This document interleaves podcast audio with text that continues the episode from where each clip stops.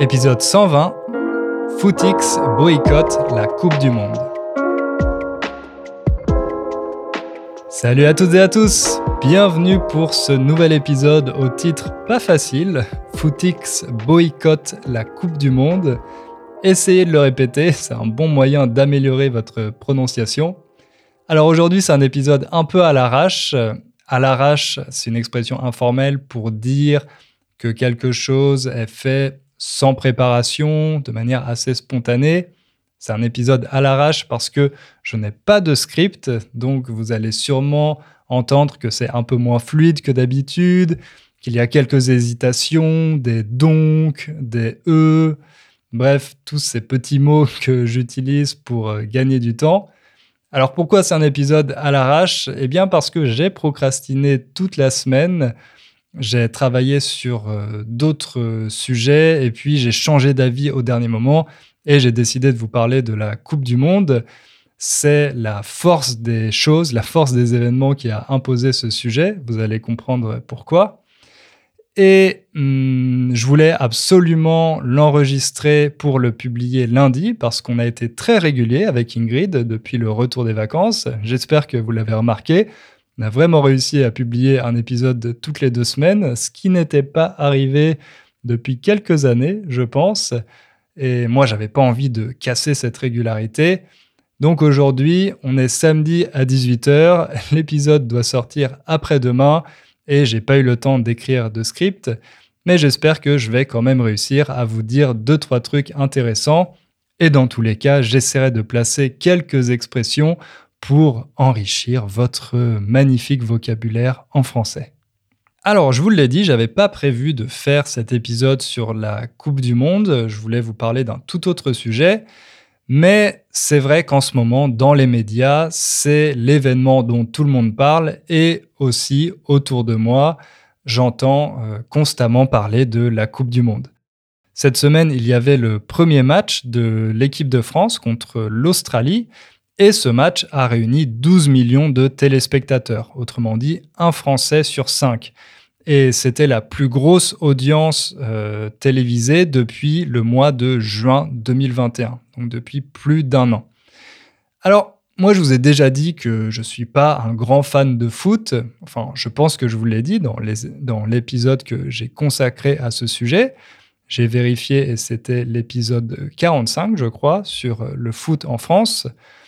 Moi, je ne suis pas un grand fan de foot, ni un grand fan de sport télévisé en général, à part euh, la NBA que je regarde de temps en temps, parce que quand j'étais petit, euh, j'ai fait du basket pendant quelques années. Donc voilà, de temps en temps, j'aime bien regarder quelques matchs euh, de NBA. Et on en parle avec mon frère parce que lui aussi, il, il regarde le championnat américain. Mais en ce qui concerne le foot, moi, je suis plutôt un footix. Un footix, qu'est-ce que c'est? Vous avez entendu ce mot dans le titre de l'épisode. C'est le nom de la mascotte de l'équipe de France en 1998. Une mascotte, c'est en général un animal qui représente euh, une euh, équipe sportive ou bien une entreprise, etc. Une mascotte. Le nom de la mascotte de l'équipe de France pendant la Coupe du Monde 1998, c'était Footix et c'était un coq, l'animal, un coq qui s'appelait Footix. Ensuite, euh, par extension, on a donné ce nom à, ou plutôt aux personnes qui s'intéressent au foot seulement quand il y a une grande compétition, une compétition euh, internationale avec l'équipe de France, par exemple la Coupe du Monde ou euh, l'Euro. Euh, autrement dit, le, tournoi qui a lieu entre toutes les meilleures équipes européennes. Moi, je suis un footix parce que je ne regarde pas le foot. J'ai pas vraiment d'équipe préférée. Bon, pendant un moment, mon équipe de cœur, c'était Bordeaux euh, dans le championnat de France. Mais en général, je ne suis pas le foot. Je ne regarde pas le foot, sauf de temps en temps quand il y a ces grandes compétitions. Et dans l'épisode sur le foot, je vous avais par exemple parlé de la Coupe du Monde 1998. J'avais 9 ans à cette époque et je m'en souviens très bien parce que c'était un événement énorme. Déjà parce que le tournoi était organisé en France, il avait lieu en France, et parce que c'est la première Coupe du Monde que l'équipe de France a remportée, qu'elle a remportée à domicile. Donc c'était vraiment un moment de liesse populaire, autrement dit de très grande joie. Euh, tous les Français étaient euh, soudés, étaient ensemble pour soutenir leur équipe. Et moi, euh, à travers mes yeux de petit garçon de 9 ans, c'était un événement qui m'avait vraiment marqué, qui m'avait vraiment impressionné. Mais aujourd'hui, je n'ai pas vraiment cette passion pour le foot et je regarde seulement les grands matchs de temps en temps. Mais à l'heure où j'enregistre cet épisode, il y a un match qui a lieu entre l'équipe de France et le Danemark, le deuxième match de l'équipe de France, et je ne le regarde pas, non pas seulement parce que j'enregistre cet épisode, mais parce que j'ai décidé de boycotter cette Coupe du Monde. Je sais qu'il y a ce match parce que j'ai des amis français ici à Varsovie qui m'ont invité à le regarder avec eux.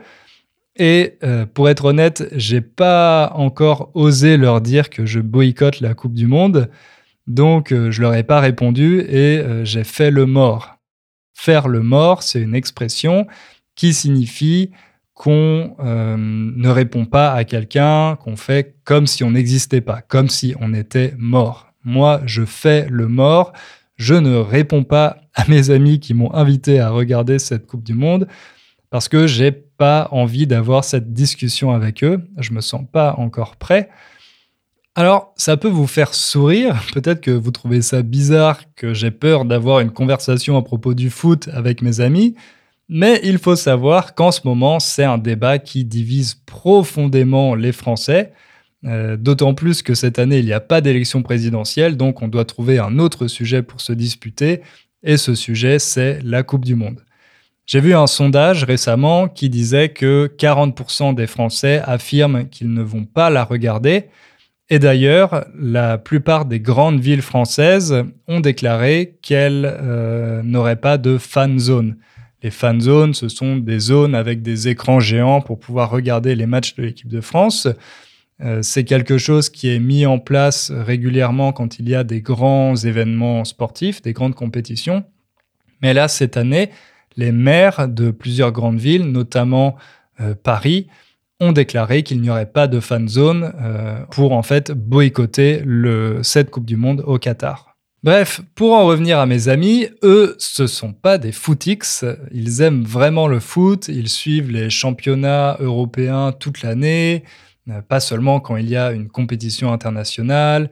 Ils en discutent entre eux régulièrement, etc.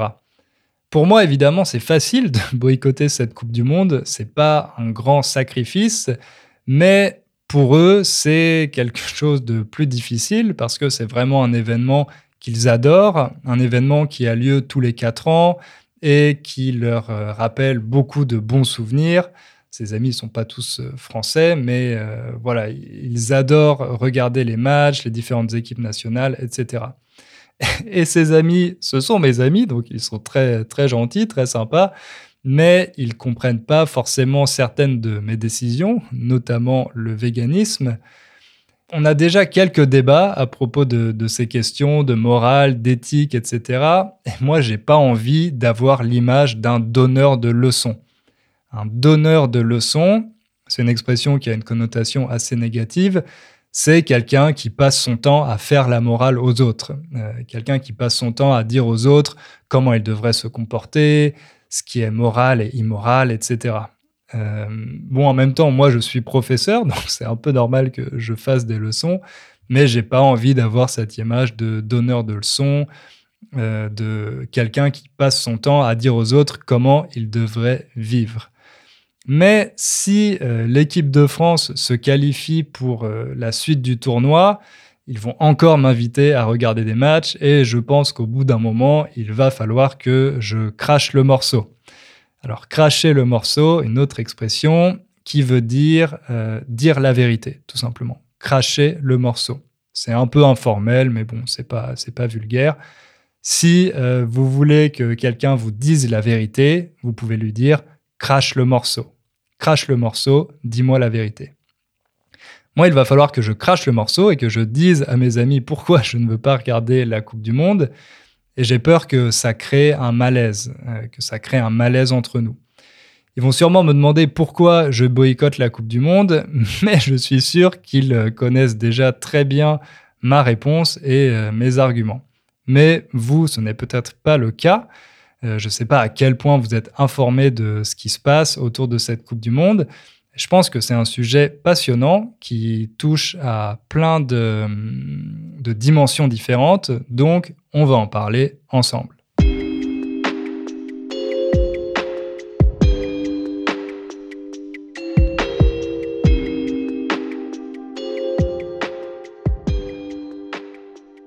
Le premier point qui fait débat autour de cette Coupe du Monde, c'est le pays organisateur, le pays qui organise la compétition. Il faut savoir que la Coupe du Monde de foot a lieu tous les 4 ans et pour cette édition, c'est le Qatar qui l'organise. Le Qatar, c'est un émirat arabe qui se trouve au Moyen-Orient et qui compte environ 3 millions d'habitants. C'est un petit pays. Le problème, c'est que le Qatar n'a pas vraiment de tradition de football. Il n'est pas connu pour son amour du foot. Par exemple, son équipe nationale ne s'est jamais qualifiée pour la Coupe du Monde jusqu'à cette euh, édition parce que le pays organisateur a son équipe nationale qui est automatiquement qualifiée. Mais avant ça, avant cette Coupe du Monde, le Qatar ne s'était jamais qualifié. Alors, qui décide du pays organisateur? Eh bien, c'est une euh, organisation internationale, la FIFA, la Fédération internationale de foot. À la surprise générale, en 2010, la FIFA a annoncé que ce serait le Qatar qui organiserait la Coupe du Monde en 2022 et euh, le Qatar a gagné face aux États-Unis. Ils étaient en compétition avec les États-Unis, mais c'est le Qatar qui a remporté la possibilité d'organiser la Coupe du Monde. Et ça, les États-Unis l'ont eu en travers de la gorge. Avoir quelque chose en travers de la gorge, je crois que j'ai déjà utilisé cette expression, ça veut dire que vous avez du mal à digérer, à accepter quelque chose. Les États-Unis ont eu du mal à accepter leur défaite face au Qatar pour l'organisation de cette Coupe du Monde. Ils l'ont eu en travers de la gorge. Alors c'est vrai que les États-Unis, c'est pas non plus une terre euh, de football, c'est pas un des sports les plus populaires là-bas, mais au moins ils ont les infrastructures, ils ont de nombreux stades, alors que le Qatar, quand euh, ils ont remporté la possibilité d'organiser la Coupe du Monde, ils n'avaient qu'un seul stade. Et ensuite, ils ont dû en construire sept pour pouvoir euh, accueillir cette Coupe du Monde. En plus, il faut savoir que la compétition, la Coupe du Monde, a lieu en général l'été et que l'été au Qatar, il fait souvent plus de 40 degrés, voire même 50 degrés quand il y a des vagues de chaleur. Donc, pour pouvoir accommoder euh, le Qatar, eh bien, ils ont décidé de décaler la Coupe du Monde en l'organisant pour la première fois en hiver. C'est pour ça qu'elle a lieu en ce moment, en novembre, alors que d'habitude, elle a plutôt lieu à la fin du mois de juin et au début du mois de juillet. Alors, il y a de nombreux soupçons de corruption autour de l'attribution de cette Coupe du Monde. On dit que des pots de vin ont été versés à des membres du comité de la FIFA. Des pots de vin, ce sont euh, des sommes d'argent qu'on donne à quelqu'un pour le corrompre, pour obtenir des avantages, des pots de vin. J'ai dit, on dit que des pots de vin ont été versés à des membres du comité de la FIFA, mais ce ne sont pas seulement des rumeurs. Il y a différentes enquêtes qui sont en cours et des procès qui ont montré que certains membres du comité de la FIFA ont reçu de l'argent pour voter pour le Qatar. Et en France, c'est une affaire qui a fait beaucoup de bruit parce que certaines personnalités françaises seraient impliquées, elles aussi, dans ces affaires de corruption. Je pense notamment à l'ancien président de la République, Nicolas Sarkozy, mais aussi à une légende du foot français, Michel Platini. Comment ça s'est passé? Michel Platini était membre du comité de la FIFA et selon certains enquêteurs, son vote aurait été acheté euh, en échange du rachat du PSG par des investisseurs qataris. Alors j'explique ça parce que c'est un peu compliqué. Le PSG, c'est le club de foot de la capitale française, le Paris Saint-Germain. En 2011, le PSG a été racheté par des investisseurs du Qatar et on dit, ou en tout cas des enquêteurs semblent avoir trouvé que Michel Platini aurait euh, accepté de voter pour le Qatar en échange que les investisseurs qataris rachètent le PSG pour pouvoir investir beaucoup d'argent et en faire un des meilleurs clubs du monde, ce qui est d'ailleurs euh, arrivé. Nicolas Sarkozy est aussi impliqué dans cette affaire parce qu'il aurait déjeuné avec Michel Platini et euh, des dirigeants qataris au moment de la décision de hum, l'attribution de la Coupe du Monde. Donc voilà, c'est une histoire qui fait beaucoup parler en France. D'ailleurs, parce qu'il y a un autre grand footballeur français qui est impliqué dans cette affaire, Zinedine Zidane, qui est connu sous le nom de Zizou. Zizou a touché 11 millions d'euros pour être euh, un des ambassadeurs du Qatar pour organiser la Coupe du Monde. Bref, en France, on parle beaucoup de ces affaires de corruption et de toutes les personnalités qui sont impliquées. Mais pour être honnête, si c'était juste cette histoire de changement de calendrier et de corruption, moi, ça m'aurait pas vraiment gêné et j'aurais quand même regardé quelques matchs euh, de, la Coupe du Monde. C'est pas la première fois que la FIFA est accusée de corruption. Ça fait des années et des années que ce phénomène existe. D'ailleurs, l'ancien président de la FIFA, euh, Sepp Blatter, a dû démissionner à cause de tous ces scandales. Ça s'est déjà produit avec euh, la Coupe du Monde en Russie en 2018. Euh, il y a des soupçons aussi à propos de l'organisation de la Coupe du Monde en Allemagne en 2006 et même celle qui a été organisée en France en 1998. Donc la corruption, ça fait vraiment partie de l'ADN de la FIFA. Et d'un autre côté, choisir le Qatar, c'est quelque chose d'assez positif parce que c'est la première fois que la Coupe du Monde a lieu dans un pays arabe. Ça apporte un peu de diversité au paysage euh, footballistique. C'est vrai que pour le Qatar, organiser ce genre d'événement, c'est comme une grande opération de communication, une grande campagne marketing, et plus sérieusement, c'est une façon de renforcer son soft power, autrement dit, son influence. Malheureusement pour eux, je suis pas sûr que ça ait fonctionné, alors oui, ils ont construit des stades magnifiques et l'organisation de la compétition est très professionnelle, mais il n'y a jamais eu de polémique aussi forte que celle qu'il y a en ce moment autour de la Coupe du Monde au Qatar. Donc euh, c'est un peu contre-productif. Les stades, justement, parlons-en, des stades flambant neufs, autrement dit des stades qui sont tout nouveaux, tout beaux, flambant neufs. Quand on achète une nouvelle voiture, par exemple, et une voiture qui est neuve, on peut dire qu'elle est flambant neuve. Autrement dit, qu'elle brille, qu'elle est très jolie et qu'on voit qu'elle sort tout juste du magasin. Au Qatar, il y a sept stades flambant neufs. Sept stades qui ont été construits en l'espace de dix ans. Alors évidemment, pour réussir une telle prouesse, un tel exploit, le Qatar a eu besoin d'énormément de main-d'œuvre et comme c'est un pays de seulement 3 millions d'habitants, il a dû faire massivement appel à de la main-d'œuvre étrangère, à des travailleurs migrants. En particulier des travailleurs qui venaient de pays d'Asie comme l'Inde, le Népal, le Bangladesh, le Pakistan ou euh, le Sri Lanka. Alors ça, en soi, c'est pas un problème. Le problème, c'est la façon dont ces travailleurs étrangers ont été traités au Qatar. Plusieurs organisations non gouvernementales internationales ont montré que ces travailleurs avaient des conditions de travail déplorables. Déjà, ils étaient totalement sous l'autorité de leur employeur. Ils n'avaient par exemple pas le droit de démissionner ni de voyager sur le territoire sans autorisation, ce qui parfois pouvait être assimilé à une forme de travail forcé.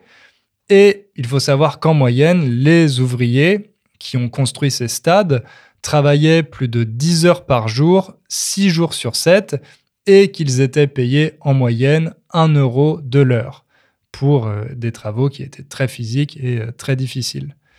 D'ailleurs, certains d'entre eux n'ont même pas été payés, ou alors ils ont été payés avec des mois de retard. Et quand ils n'étaient pas au travail, ils étaient entassés par milliers dans des camps où ils devaient euh, manger et dormir ensemble, des camps qui étaient loués par leurs employeurs.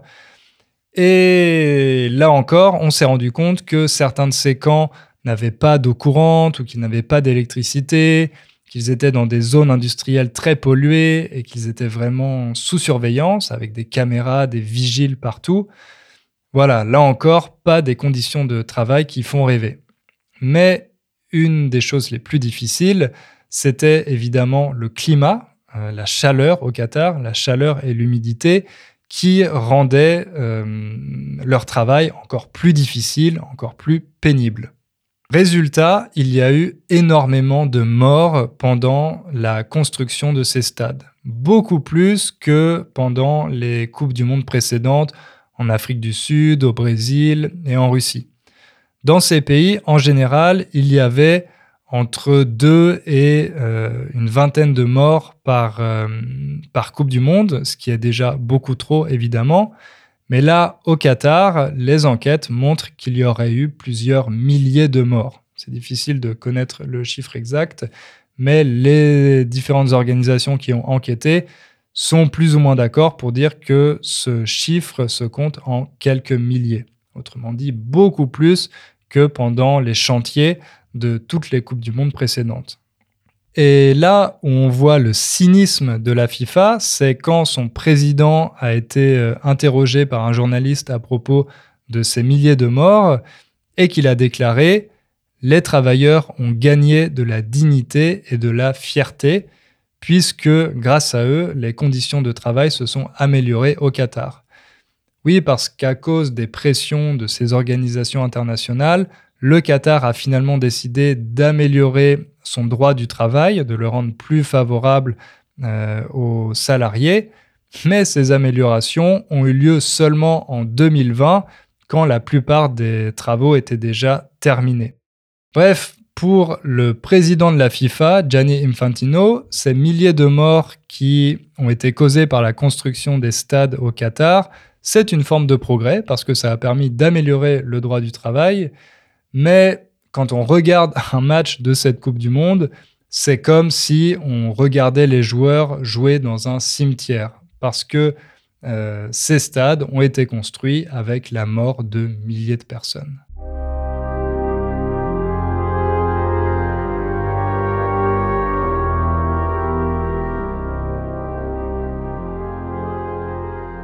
Ensuite, le deuxième gros problème autour de l'organisation de cette Coupe du Monde, c'est les droits des personnes LGBTQ.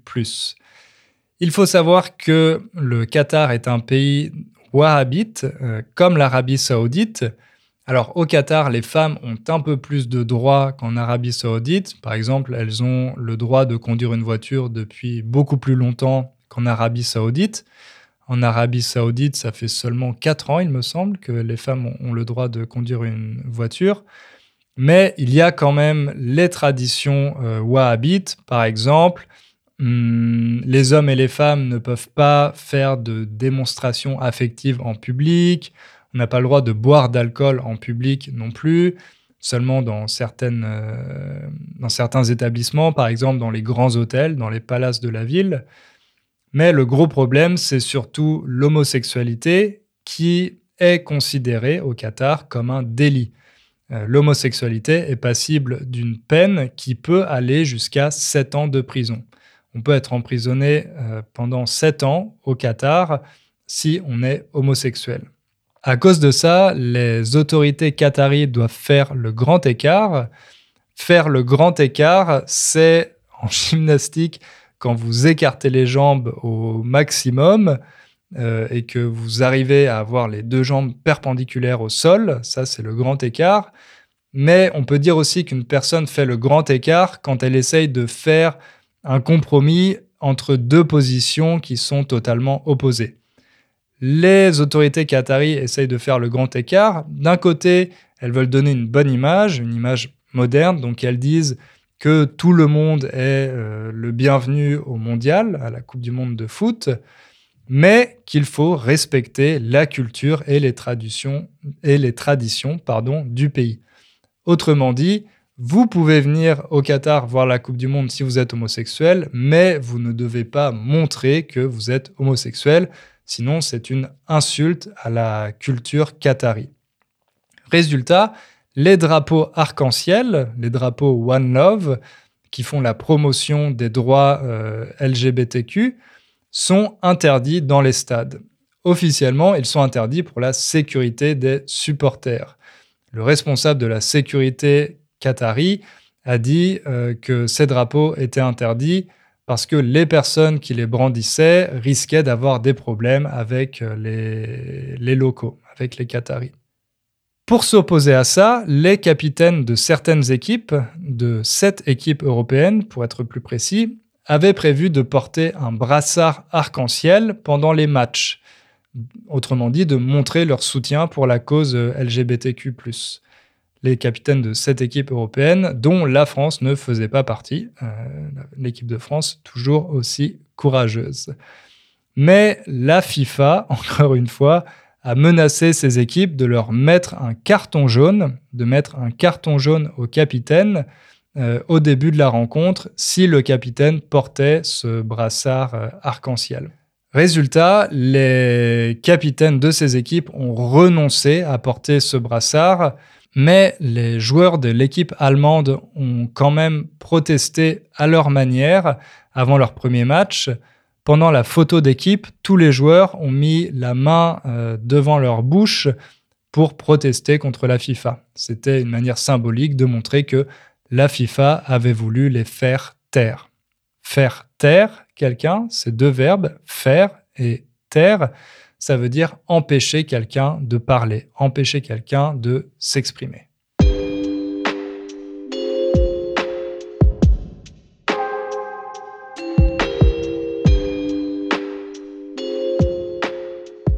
On en arrive au troisième et dernier grand problème à propos de cette Coupe du Monde au Qatar, son impact environnemental. Alors, il faut savoir que les Qataris ont investi énormément d'argent pour que les stades soient construits en respectant les dernières normes environnementales. Ils ont été conçus par les meilleurs cabinets d'architecture euh, au monde. Donc, euh, ils utilisent de l'énergie solaire, ils ont été construits avec euh, des matériaux recyclés, etc. Mais tout ça, ça n'impacte que marginalement le coût énorme de la construction de ces stades. On ne peut pas construire sept stades de 40 ou 80 000 places en 10 ans sans que cela ait un impact énorme et désastreux sur euh, l'environnement. Un autre argument que les Qataris utilisent pour se défendre, c'est que pour une fois, les stades sont très proches les uns des autres. C'est vrai que normalement, les Coupes du Monde sont organisées au sein d'un pays, les stades sont dans différentes villes, donc les supporters doivent voyager d'une ville à l'autre pour voir les matchs. Ça, ça a évidemment un impact environnemental.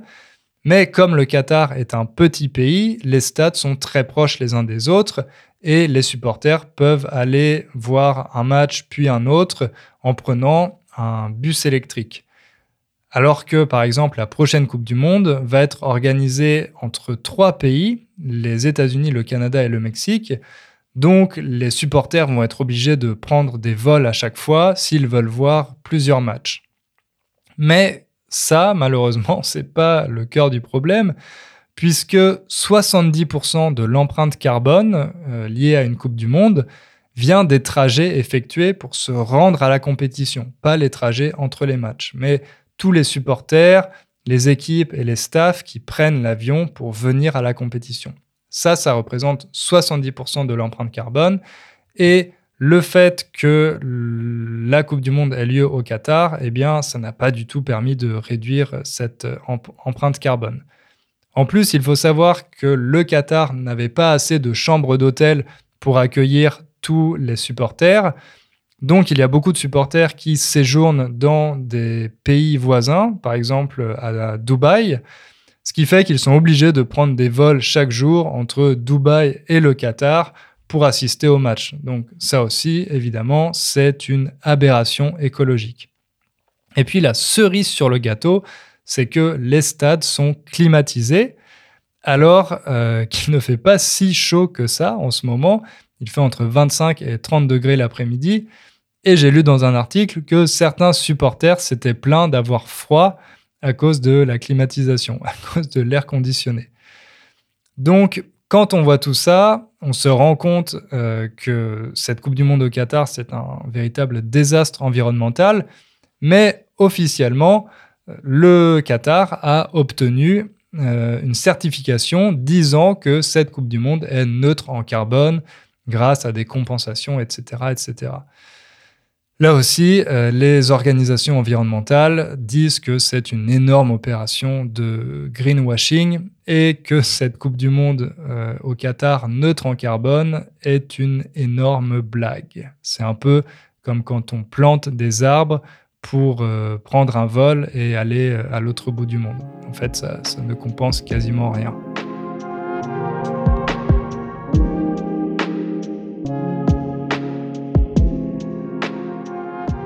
Alors pour conclure, évidemment, ça va pas changer grand-chose, le fait que je ne regarde pas cette Coupe du Monde. Et encore une fois, c'est plus facile pour moi de prendre cette décision que pour tous mes amis qui sont fans de foot. D'ailleurs, à ce sujet, j'ai vu une vidéo que vient de publier Cyrus North, un youtubeur que j'adore et que je vous recommande. Euh, Cyrus C-Y-R-U-S et euh, North N-O-R-T-H. Je mettrai le lien euh, dans les sources de la vidéo, euh, dans les sources de l'épisode, pardon. Alors dans cette vidéo, Cyrus explique que le boycott, c'est pas vraiment une question de sacrifice, mais plutôt une question d'envie. Quand l'envie de faire changer les choses est plus forte que l'envie de regarder le match. Pour moi, clairement, l'envie de dénoncer ce qui s'est passé au Qatar est plus forte que l'envie de regarder les matchs de la Coupe du Monde parce que de toute façon, j'avais pas spécialement envie de regarder la Coupe du Monde. C'est aussi pour ça que j'ai fait cet épisode. Je me dis que ça aura peut-être un peu plus d'impact. Évidemment, je pense pas avoir réussi à convaincre euh, ceux d'entre vous qui sont fans de foot. D'ailleurs, je vous ai peut-être un peu énervé, désolé. Euh, ah, je, viens de recevoir un message de mes amis. Donc, apparemment, la France est qualifiée pour les huitièmes de finale. Bon, j'imagine qu'il va sûrement falloir que j'ai cette conversation avec eux. Euh, au moins, j'ai pu m'échauffer, j'ai pu me préparer en faisant cet épisode. J'espère que je réussirai à en parler avec eux calmement. Euh, en tout cas, je vous invite à vous montrer le bon exemple en ayant une conversation polie, civilisée et courtoise dans les commentaires, comme vous en avez l'habitude. Vos commentaires sont toujours très polis, donc continuez comme ça. Merci pour votre attention, merci d'avoir écouté cet épisode et on se retrouve dans deux semaines. Ciao